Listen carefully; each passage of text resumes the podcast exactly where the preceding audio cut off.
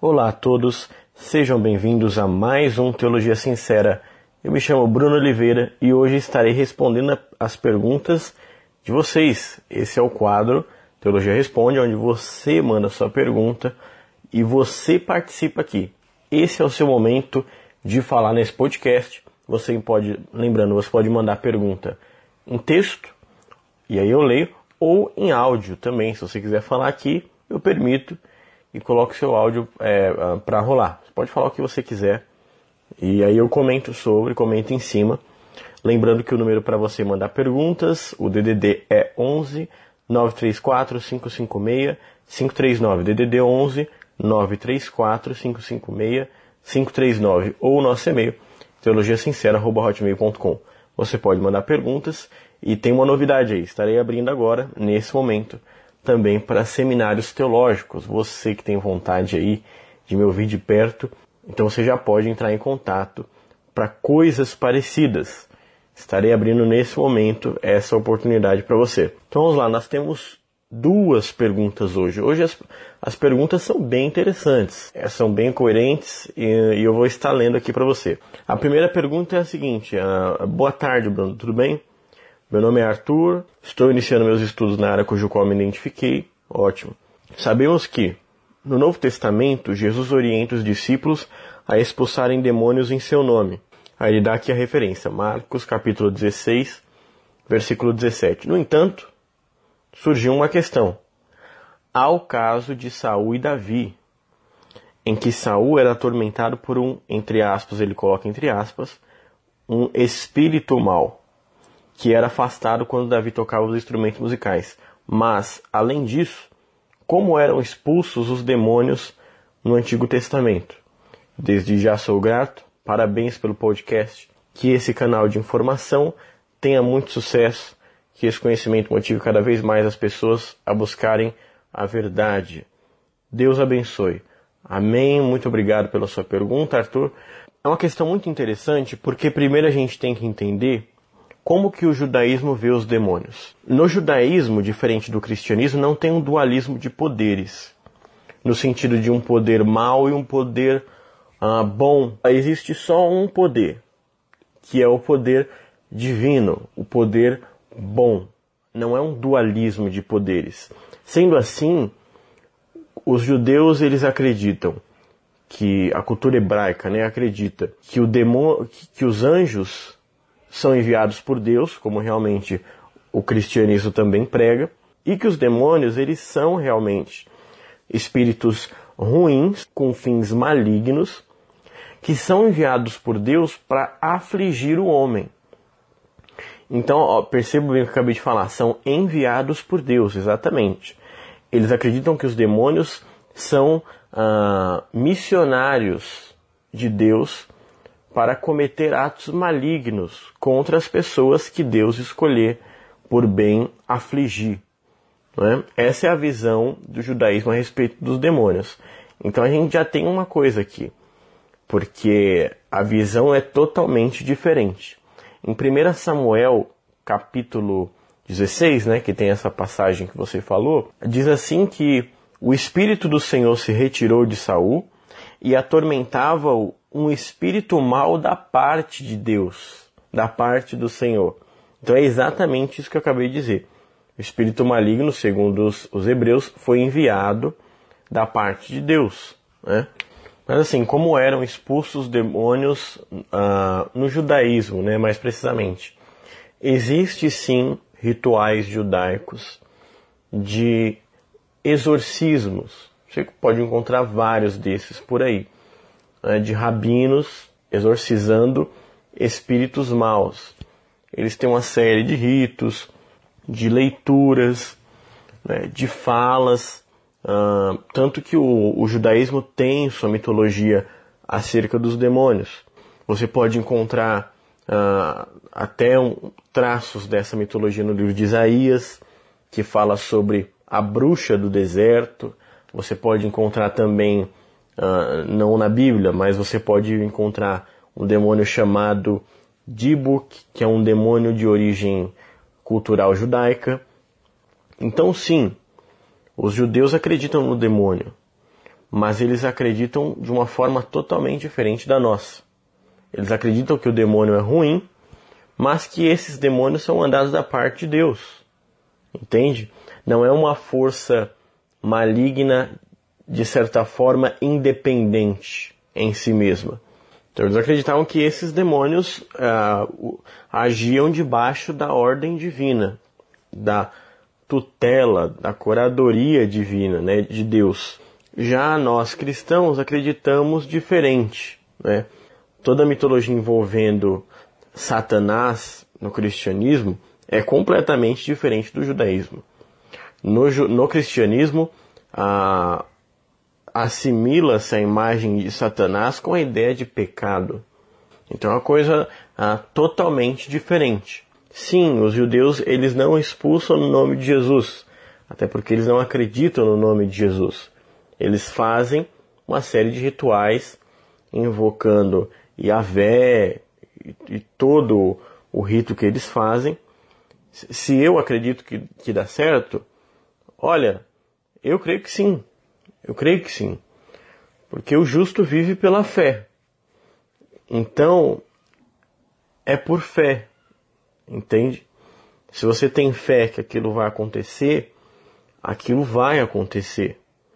O demônio, ele é expulso não porque as pessoas são merecedoras de alguma coisa, mas porque a fé ela é identificada imediatamente por espíritos malignos, né? espíritos imundos que nós chamamos de demônios. Mas eu creio que existe uh, espíritos malignos enviados da parte de Deus.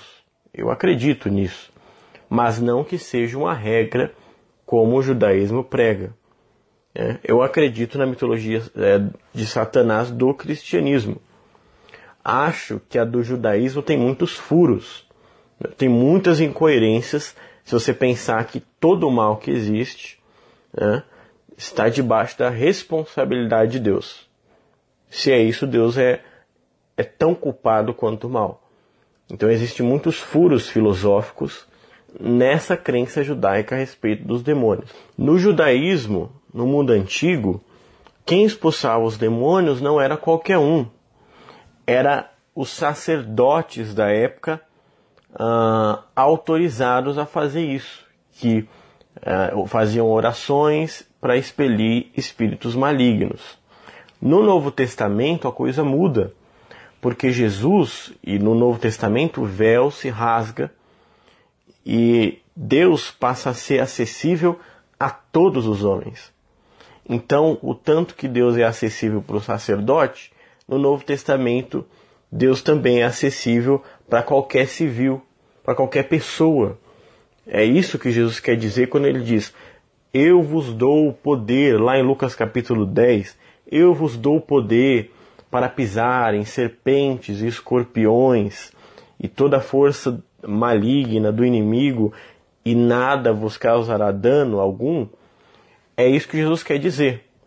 A partir de hoje, vocês também podem fazer isso, porém tudo em meu nome. Então, uh, no Antigo Testamento, quem fazia esse tipo de trabalho eram os sacerdotes, não era qualquer um, que expulsavam em nome de Yahvé. No Novo Testamento, qualquer um pode fazer no nome de Jesus. Mas é, é muito pouco tempo para eu conseguir trazer aqui toda a cultura demoníaca, entre aspas, do judaísmo. É um assunto, quando se fala em judaísmo, se fala em um assunto muito complicado, uh, de, de tempos, tempos longos, e muita cultura às vezes até mista, né? então é muito complicado. Mas em suma é isso. Né? A crença dos judeus no demônio é diferente da crença dos cristãos a respeito do demônio. São crenças diferentes. Tanto que no, no Antigo Testamento você não encontra muitos dados a respeito do diabo, de Satanás. No Novo Testamento isso é mais presente. Porque no Novo Testamento o mundo espiritual fica mais acessível a qualquer pessoa. Essa é a ideia da graça. No Velho Testamento era tudo mais uh, burocrático, mais difícil, mais complicado, entende? Então vamos para a próxima pergunta. A próxima pergunta também é muito interessante, é polêmica. Essa é polêmica demais, é. Bruno, me responda uma questão. Quem se suicida vai para o inferno? Olha, eu já perdi as contas de quantas vezes eu respondi isso. Eu respondo isso muito. Vocês não fazem ideia. Todo lugar que eu vou, as pessoas me perguntam isso. Por quê? Porque o suicídio é um tema presente que vem crescendo muito nos últimos tempos, especialmente nesse século. É a depressão é a doença que mais mata no mundo. O suicídio cresce de maneira descomunal, de maneira gigantesca, uh, especialmente nas igrejas, certo? O suicídio é um tema presente na religião que os líderes religiosos não sabem como tratar muito bem e quer dar uma resposta bíblica desesperada para o tema para tentar bloquear, parar com que aconteça, mas não dá certo. Né? Então, quem se suicida vai para o inferno? Primeiro, eu não gosto de responder perguntas do tipo: Você acha que tal pessoa foi para o inferno? Ou foi para o céu? Eu não gosto de ficar lançando gente no inferno e nem elevando pessoas para o céu. Eu acho que esse é um tema que não nos pertence. Vamos ficar com o livro de Hebreus. Depois da morte, meu amigo, segue-se juízo. Eu, mas eu quero responder de forma mais objetiva. Não quero lançar aqui ideias abstratas e de difícil alcance. Eu vou responder com um homem chamado São Francisco de Assis. Existe uma história dele que uma mulher chegou para ele e falou: ah, Francisco, meu irmão morreu, ah, ele se matou e eu tenho muito medo de que nesse momento ele esteja ah, queimando no inferno. Aí São Francisco olha para a mulher e fala assim: ah, Como que ele morreu? Aí ela fala: Ele se jogou da ponte. Aí ele dá uma resposta que para mim é incrível, que ó, fique tranquila, porque entre a ponte e a água Deus estava. Entre a ponte e a água Deus estava, ele pode ter sido salvo. Só que essa ideia não colou muito não, porque a Igreja Católica condenava os suicidas. Essa ideia de que suicida vai para o inferno também e fortemente é uma ideia teológica desenvolvida pelos católicos. Então, assim, os suicidas vão para o céu? Podem ir, eu não sei, entendeu? Eu não consigo te responder. Deus, ele vê a história, a gente vê um fato da vida. Então, se você tiver coragem de olhar para uma pessoa que passou a vida inteira quase sofrendo, cheio de traumas, cicatrizes, sufocamento depressivo, remédios e mais remédios, noites mal dormidas, sem pessoas para apoiarem, sem nada para se apoiar. Aí a pobre alma vai e comete um suicídio. Se você tiver coragem de dizer que essa pessoa foi para o inferno, se você tiver coragem de lançar essa pessoa no inferno, ah, tudo bem, aí é com você, você que, que acerta suas contas depois com Deus. Eu não lanço ninguém no inferno. Eu não tenho o potencial nem a altura para julgar ninguém a respeito de quem vai para o céu e quem vai para o inferno. Se você é autossuficiente para fazer isso, meu amigo, boa sorte. Eu não faço, pô. Veja, você pode pegar, por exemplo, Apocalipse 22, que fala que os suicidas não herdarão o reino dos céus. Mas você lembra que texto sem contexto é pretexto para heresia. A Bíblia não trata desse assunto, você só tem um versículo que fala sobre isso e você ainda explora de maneira preto no branco. Deus não é assim. Deus não é preto no branco. Deus ele avalia de caso em casos. Estou afirmando que todo suicida vai para o céu? É claro que não, mas não estou também jogando todo mundo no inferno. Existem casos e casos. Você é contra o suicídio, assim como eu, então ajude as pessoas. Não fique por aí tentando lançar os outros no inferno para botar medo, para as pessoas pararem de se suicidar, porque, meu amigo, não vai rolar. Isso não vai rolar. E Deus é um ser gigantesco. Lembre-se que entre a ponte e a água, ele pode salvar na velocidade luz. Lembrando, não estou afirmando que os suicidas vão para o inferno, vão para o céu, mas também não estou condenando ninguém.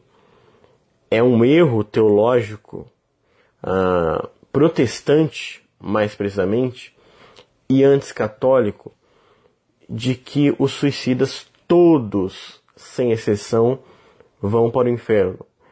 É uma sentença irresponsável e burra acima de tudo. Né? A Igreja Católica hoje em dia já entende que não, nós não devemos. Essa é uma área que nós não devemos entrar. Nós não devemos tocar. Não, no, não nos diz respeito decidir o que vai acontecer pós-vida a uma pessoa. Já a igreja protestante não. Parece que quando eu olho para a igreja protestante eu vejo a igreja católica do século XII e quando eu olho para a igreja católica hoje eu vejo uma igreja mais uh, sensata. é incrível isso, meu. Eu, eu fico sensata no seu modo de pensar, ou seja, está invertendo as coisas. A igreja protestante, que é a igreja mais desenvolvida, que a ideia foi a igreja de ter mente mais aberta, que de fato teve, agora está retrocedendo muito. Isso é uma loucura. Então, o suicídio ele é um assunto que uh, deve ser tratado com responsabilidade e com muito conhecimento. Para você Primeiro que todo mundo que condena os outros ao inferno por suicídio nem conhece, nem sabe como a depressão se manifesta. Já começa por aí. Então assim, é por isso que pastores em massa estão se suicidando na igreja. As pessoas não tratam temas com responsabilidade, com humanidade, com empatia realmente. As pessoas é muito resolutivas, querem resolver as coisas do seu jeito maluco, e aí é, cria um mundo onde é, ou é X ou é Y. Não, às vezes o mundo não é X nem é Y, às vezes é outra coisa. Mas não, tratam do tema de uma maneira simplista, extrema, e lança todo mundo no inferno. Aí não dá, né? Aí não rola. Então, se o suicida vai para o inferno, não sei. Se vai para o céu, eu não sei. Espero que todo mundo que se suicidou, a maioria vá. O meu desejo é que todos estejam no céu. Mas não estou afirmando que quem se suicida vai para o céu, pô. E nem que vai para o inferno. Nós devemos tratar as pessoas em vida. O que acontece depois da morte é com Deus. Deixe que os mortos enterrem seus mortos. Não é isso que Jesus disse? Você deixa esse assunto para quem está no mundo dos mortos, para quem morreu, que aí se encontram de frente do julgador, do juiz, e ele pode julgar a causa de maneira extremamente mais ampla e com a visão mais abrangente, mais amplificada. A gente está aqui, a gente não, não conhece nem tudo da nossa própria vida, pô a gente não, nem conhece a nós mesmos, o que você quer lançando o outro no inferno? A questão íntima da alma do, do sujeito que não aguentou mais e se atirou do décimo andar. Você vai lançar essa pessoa no inferno? Eu não tenho essa coragem. E lembre-se que entre a ponte e a água, Deus poderia estar. Então, essa é a minha resposta na Bíblia, você que está me escutando agora e que sofre de depressão, na Bíblia, muitos homens sofreram de depressão, sabia disso?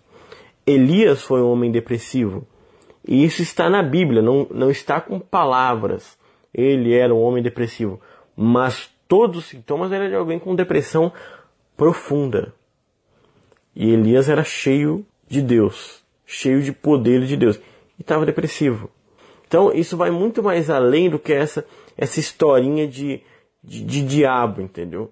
vai muito mais além, uma coisa muito mais profunda, tem a ver com a alma.